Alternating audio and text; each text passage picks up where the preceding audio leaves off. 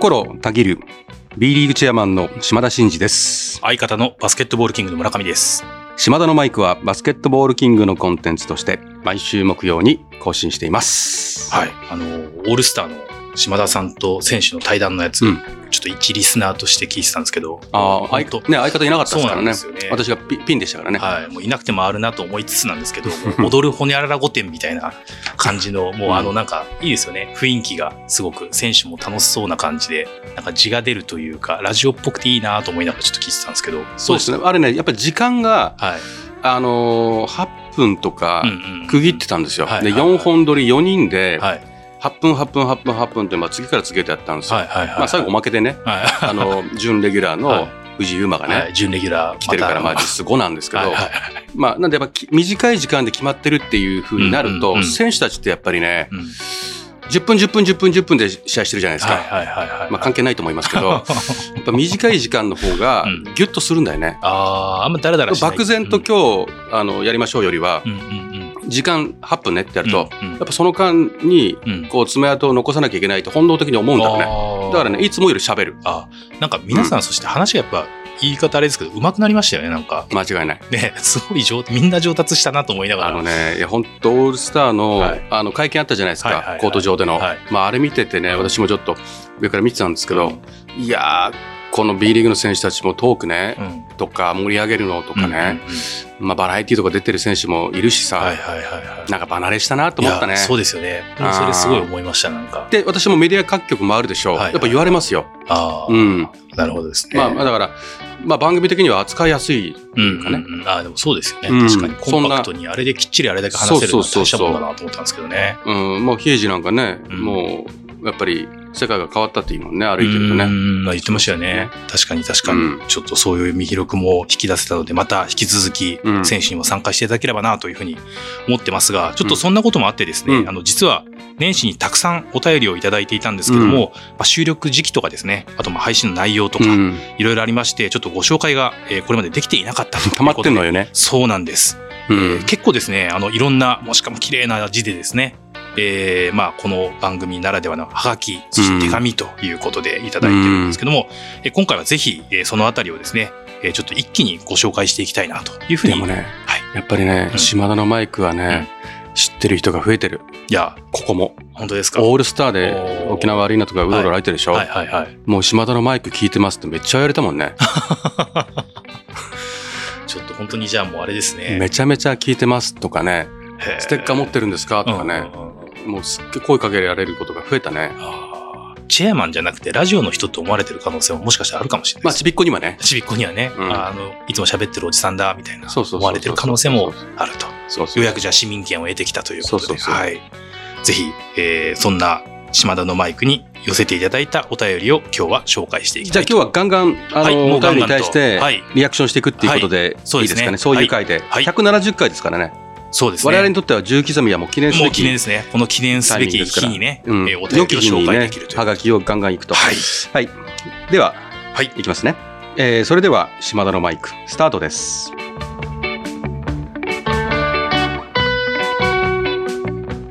島田のマイク。この番組は全国ドライバー応援プロジェクトの提供でお送りします。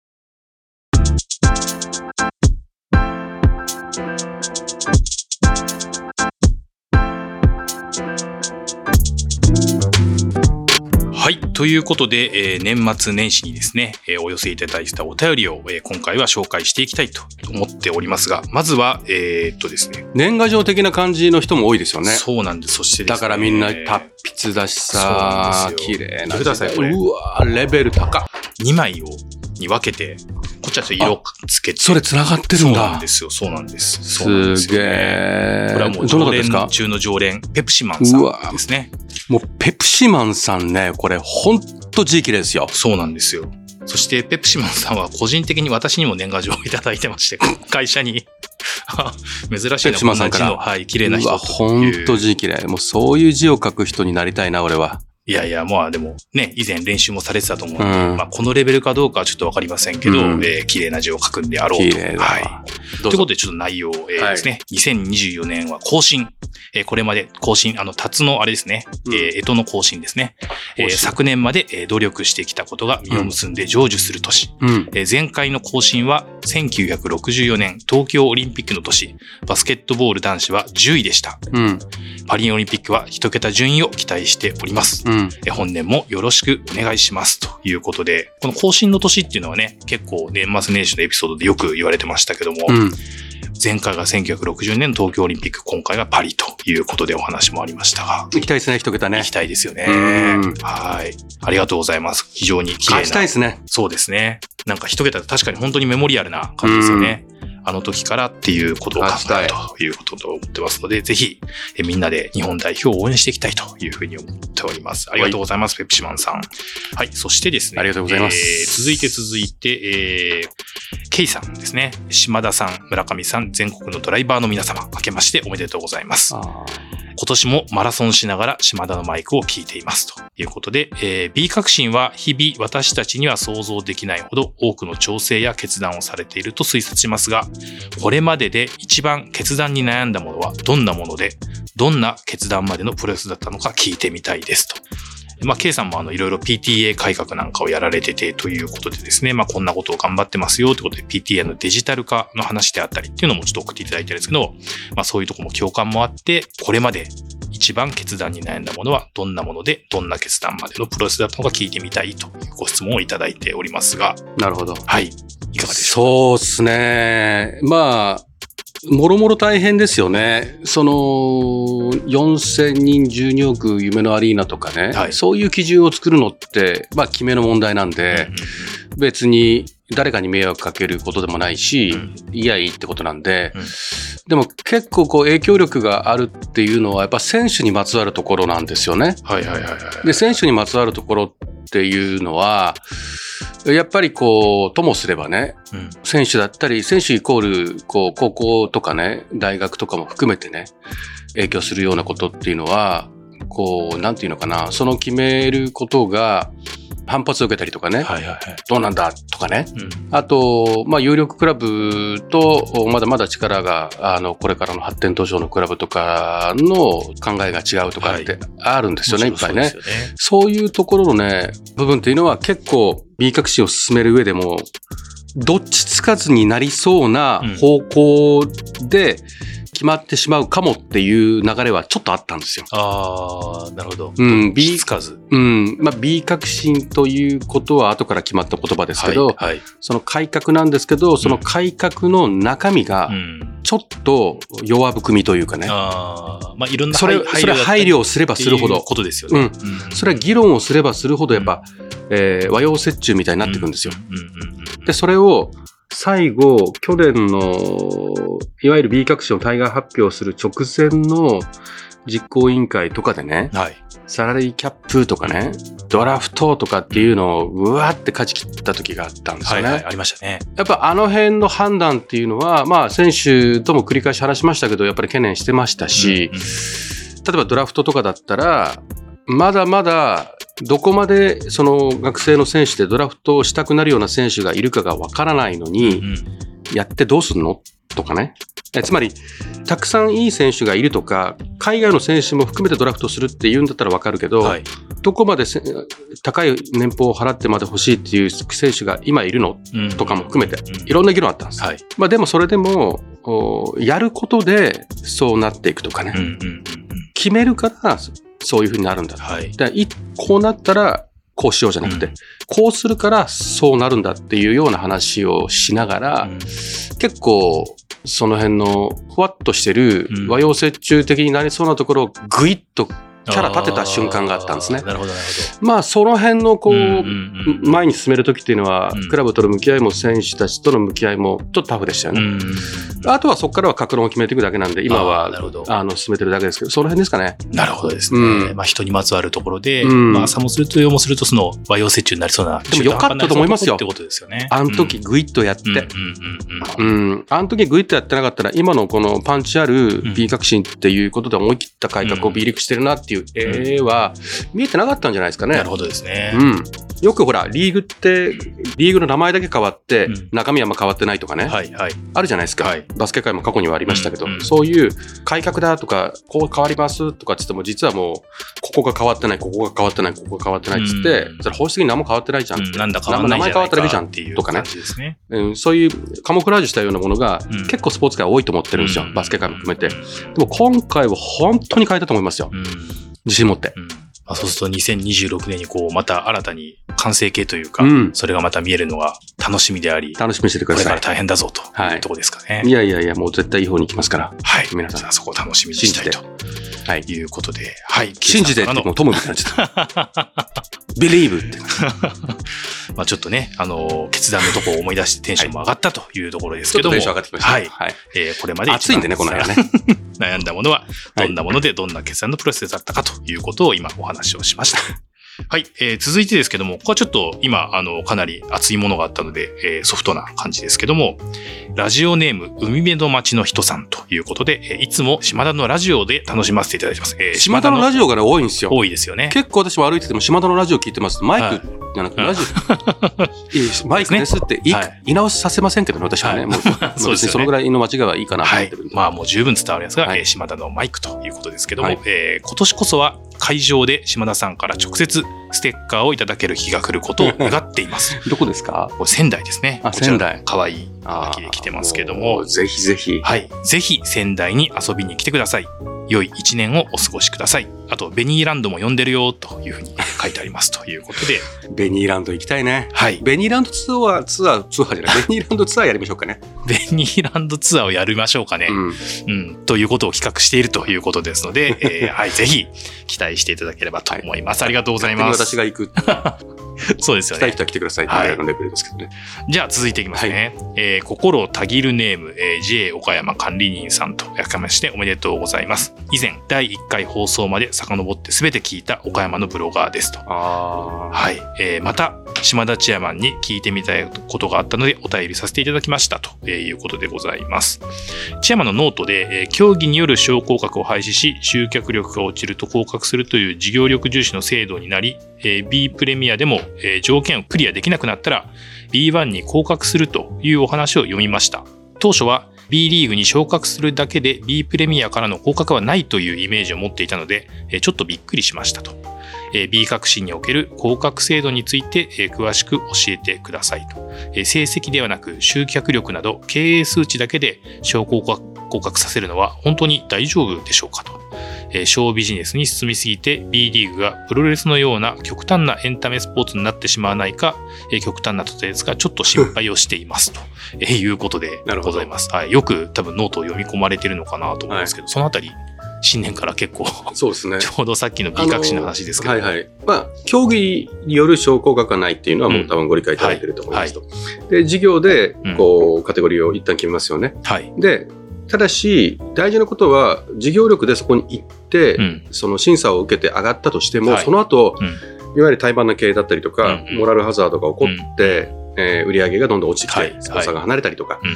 えーお客さんが入らないような状況になってきたチームが、そこにうん。ずっといても、うん。結局ダメですよね。はいはいはいはい。いや、ホームアンダーウェイで、お互いにこう、経済効果だったり、お互いにビジネスとして成長したりとか、そこで得た収益をまた再ビジネスに投資するとか、選手の報酬とかに転換して、うん。で、えー世界でもね、確固たる地位のおレベルの選手が集うね、うんリーグにしていこうっていうふうにしてるんで、やっぱりモラルハザードは防止しなきゃいけないんで。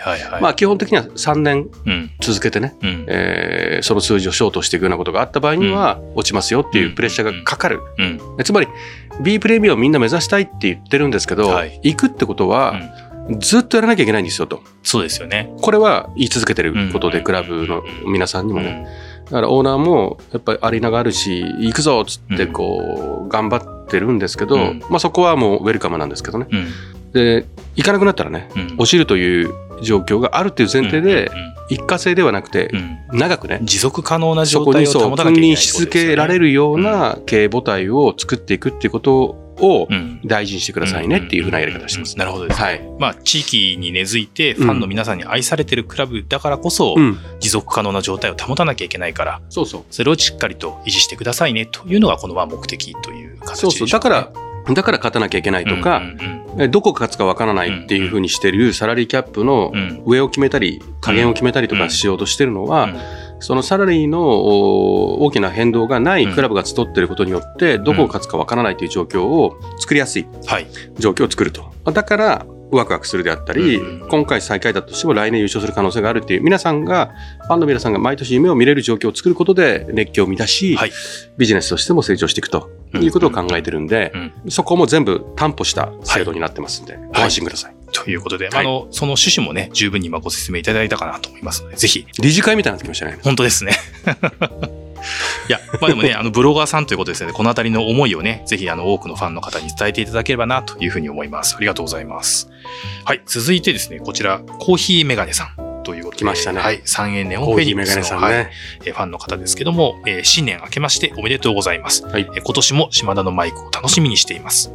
そして、我らが三遠ネオフェニックスがうん、チャンピオンシップの試合をホーム開催するのを夢見ています。うん。さて、えー島田さんに説明をしていただきたいことがありますもと。ろ。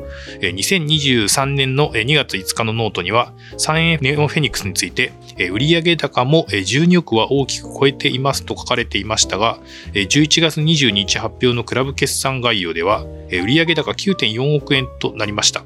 えーこの食い違いはなぜでしょうか？ということで、これやっぱ見込みとのちょっとあ、そうそうそうそうってことですよね。あのーおそらく。あの時点ではうん。見込みなので、ですよね。その見込みで私がうんこう全体のね、はいはい。あの売上進捗っていうのは常日頃チェックをしてるので、うんうんうんまあそこでえ得られている情報の中でそういう話はしていました。うんうんうんでしかしながらおそらく、まあ、最終的にね、はい。そのクロージングしなかったんだと思うんですよ。例えばスポンサーで、ずあー。あの詳細はわかりませんよ。はい。でスポンサーであればうん。お話が前向きだったんですけど最後こうううんまく成就しなかったとかね、うんうんうんえーこのぐらいのチケットの売り上げがこうペースとして見込められてたっていうものが少しうん。厳しかったとか、うん。まあそういうそのいわゆる下方修正ってやつはいですね、はいはい。下方修正みたいなことが起こったんだと思いますね。うんうんうんうんそうですよね。まあ結構、あの、見込みはこうだったんだけど、例えば、まああの、戦績が落ちてきて集客も同時に下がっちゃうとか、まあグッズの売れ行きが下がるとか、きっとそういったことで着地がちょっとうまく、当初の見込みよりも、えー下がっちゃったんじゃないかなと、うんえーいうことだと思いますので、えーそうですねはい。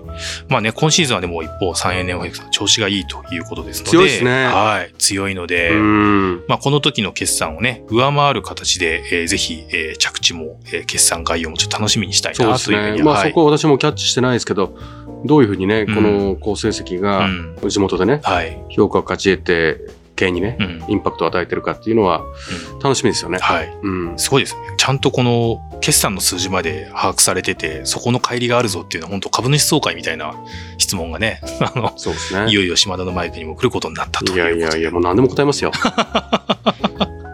ということで、コーヒーメガネさんもありがとうございます。はいえー今年もよろしくお願いします。続いてですね、今度は、えー大学生ですね。大学4年生のえー方からということで、綺麗な字で便箋3枚にわたってですね、うん。えーお手紙をいただいてますけども。男性女性どっちですか？これは女性だと女性。思いますね。はい。どうぞ。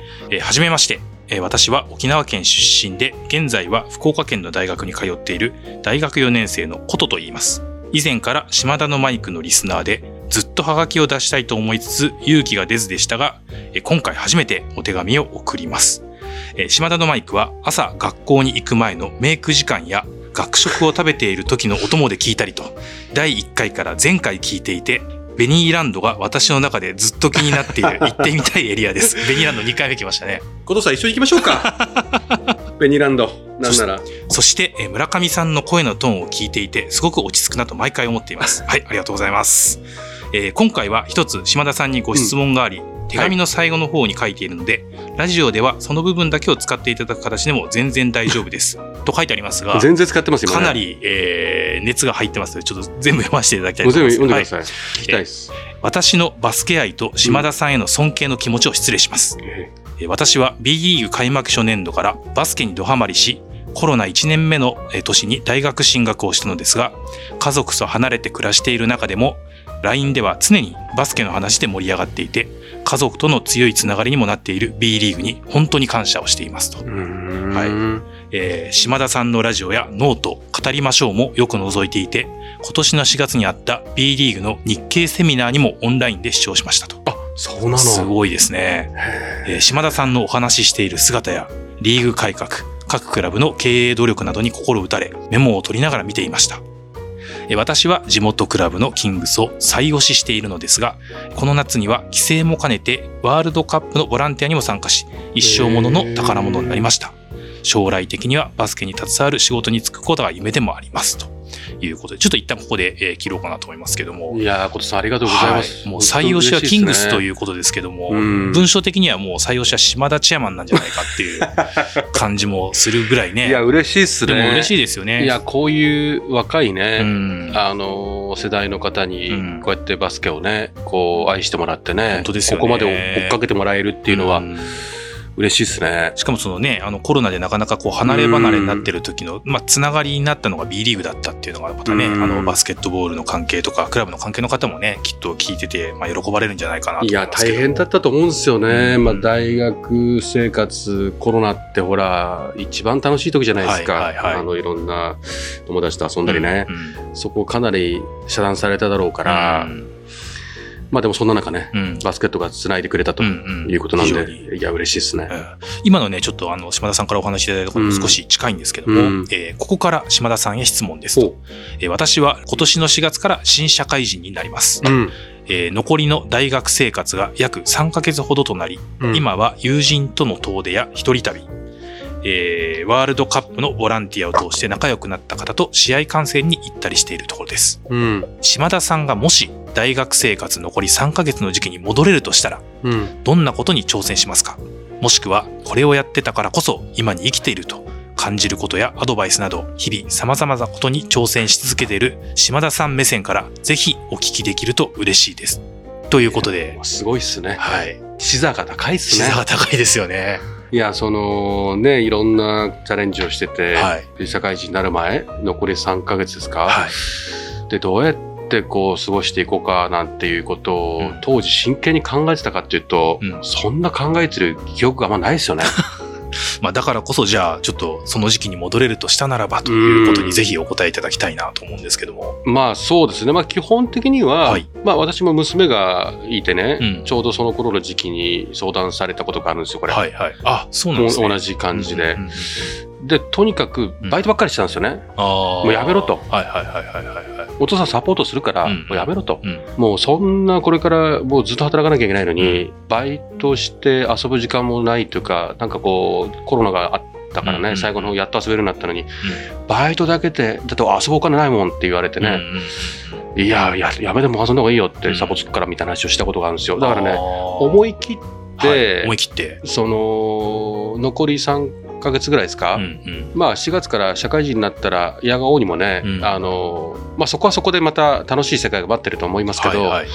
学生時代に全く何も考えずに、うん。こう自由にね、うん。自分の時間を使えるなんていうのはそんな長くね使えるのはそんなないですから、そうですよね。うん。うん。だから今その一人旅っていうのはもう本当にいいと思う、うんうんうん。で友達と食べに行くとかうそそういうのが一番いいですよ。んなるほど。例えば読書とか、うん。音楽を聴くとか、うんえー舞台を見るとかでこういうのは、うん。社会人になっても、うん。そこで稼げれ稼げればとまあ隙か,、間時間とかで休みとかでも自分で行けるんですよ、でもねやっぱり今時間を要するものにうん。時間を費やした方がいいですよ、ああ、なるほど。うん旅とか、うんうんうん友達の旅とか、うん遠出するっていう、要は時間のかかることに、うん。今はうん。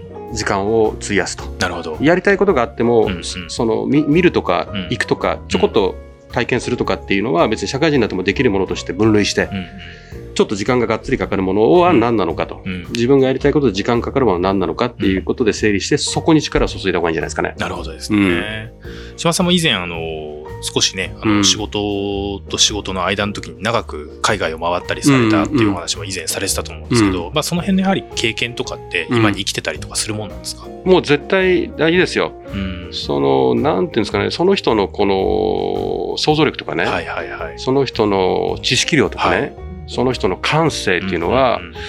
いわゆるその人の移動距離に比例するとも言われてるんですよね。うんうんうんうんだからああ、なるほど。ずっと家に閉じこもってたりね、はいこうすごい狭いコミュニティだけでこう行き来するんではなくて、うんうん旅で全然違うところに飛び出していったり、うん全然自分が普段接してないコミュニティに思い切って飛び出して、そこに入ってみるとかっていうことをすることでね、うん。まあ、知識量とか経験とか、あー自分を磨かれるんでね。はい。ですから、思い切って、そこは遠くに、はい。かつ自分の知らない世界とか、うん知らないコミュニティとかっていうことを意識してうん。いくと、自分の感性が磨かれた状態で、うんまあ、社会人に突入していけるんで、なるほど。まあ、今3ヶ月で何するって言ったらそこら辺が一番未来にこう紡ぐうん。そのクオリティ高いうん。時間の過ごし方なんじゃないですかね。はあ、なるほど。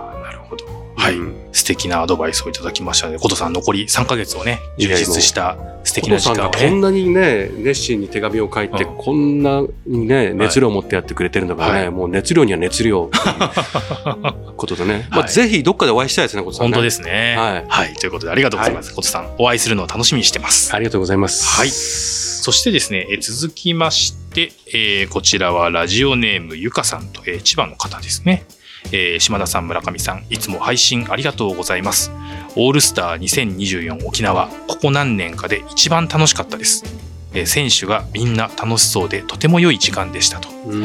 えー今回のオールスターの音楽監督の和田俊介さんは私が大好きな作曲家さんで、えー劇版を担当された舞台は、えー音楽を聴きたくて見に行くくらいなのでとても嬉しかったですと。えーはい、えー季節柄風邪などもひかれませんようご自愛くださいということでございます。非常にここ何年で一番楽しかったというなんかね選手の皆さんも口々にそういうお話をされてましたね。そうですねやっありがとうございます、まずはね、うんあの、お手紙を。はい、選手たちが楽しかったっていうのは本音だし、はい選手たちがやっぱ楽しんでると、やっぱ伝わるんでしょうね。そういうことですよね。ううんんうんうんまあ演者がやっぱ楽しい雰囲気うん。がやっぱ空気感みたいなことが見てる方にも伝わってということなんですね。うん。なるほどですね。まあいろんな楽しみ方ありますよね。うんあの音楽監督さんがすごい好きだったっていうすごいねまた見方が角度があるなと思いますけど、うんはい。えお手紙ありがとうございます。えということで、え以上、えー初ですね、えーたくさんいただきましたけどもいかがだったでしょうか？皆さんからのいろんな質問であり。いや、嬉しいっす。はい。とにかくね。あの皆さんには伝わらないと思います。本当目の前にこれハガキがあって、はいはい本当になんていうんですかね、そのハガキの中ってもう所狭しとね、うん。小さい字で、もう本当にこう、ねいっぱい書いてくれてるんですよ。はい。場合によってはハガキでね、うん数枚にわたる場合もありますけど、やっぱその熱量にね、はい心打たれますよね。はい。ありがたいですよね。うん本当にありがとうございます。島田のマイク続けてきてよかったです。ということで、はい、引き続き2024年も頑張っていきたいというふうに思っております。はい。島田のマイク。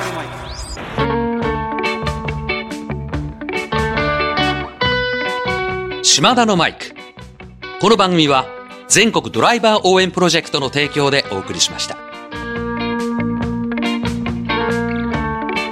はい、えーということで、まあ、本日は2月の1日ということなんですけども、えーまあ、1年前はね、なかなか考えらんなかったことですけど、まあ、海外のクラブをね、えー招聘して、え試合ができるようになったよということも含めて、ちょっと皆さんにご案内ということですが、え2月、え3日、4日に、え B リーグの U16 チャレンジカップということで、こちら、チェコと、韓国から、チームを招聘して、試合をやりますよということと、それから、えー2月の、えー10日から12日、こちらは U18 ですね、インターナショナルカップということで、ドイツのクラブ、中国のクラブを招聘して、これもそれぞれ若い世代の、チームの試合がありますよと。いうことですけども、なんかやっぱり1年経ったなという感じもしますけども、いかがでしょうそうですね。まず、ようやくね、うんこういう海外のチームを招聘できるようになったっていうのは嬉しいですし、うんうんまあ何よりも本当にクラブの方々とか、まあリーグのその関係者も含めて、はいまあ頑張ってきて、ニュースを進めてきてね、うんもう確実に成長してる。はい。あの、選手も、お組織としてもね。うんまあ、オールスターのね、あの U18 のゲームなんか見てても、今日ありましたよね。はいものすごく。はいはい。あレベルが上がってるなと思ってますし、改めて、やっぱりクラブとのこう接続のある、このユースっていうものの存在意義はい。が出てきたなと思いますし、あの、ユースを志す選手たちも、あの、それも今までだったら、いわゆる有力校にね、うんうん行くような子も、あの、行こうとするというような、あの、話もちらほら出てきてるんで、はいまあ、今回みたいなこの海外のね、選手とこう、試合ができるとかっていうのもものすごいインセンティブになると思うんで。非常に楽しみですよね。そうですよね。うんまあ、何よりも選手たちの成長機会がうんこう増やせるっていうのは嬉しいなうん。と思ってますね、純粋に。ということで、まあ、将来のスターのね、活躍をぜひ見たいという方は、え2月3日、4日は U16 チャレンジカップ、2月10日、12日は U18 インターナショナルカップということで、いずれも代々木第2で、えーありますと。ちょっと足遠いなという方は、えー YouTube、それからバスケットライブでも配信があるということで、ぜひ、えーこの機会をえーお楽しみくださいとそうですね。に思っております。はい。はい。はい。では、えー島田のマイクでは、リスナーのあなたからのメッセージを受付中です。えー私への質問、企画のリクエスト、お悩み相談、暗算祈願、何でも構いません。えー番組で紹介させていただいた方には、島田のマイク、オリジナルステッカーを差し上げております。宛先は概要欄に載せております。あなたからのお便りをお待ちしてます。ということで、今日はちょっと、はがきでね、はい盛りだくさんでございましたが、そうですあの、すべて、一旦ここまで、はい。えーいただいているものは、はい。えーご紹介したと読ませていただきましたとはいいうことですね。はい。はい。えー島田のマイク、ここまでのお相手は、心をたぎる B リーグチェアマンの島田真二と、相方の村上でした。また来週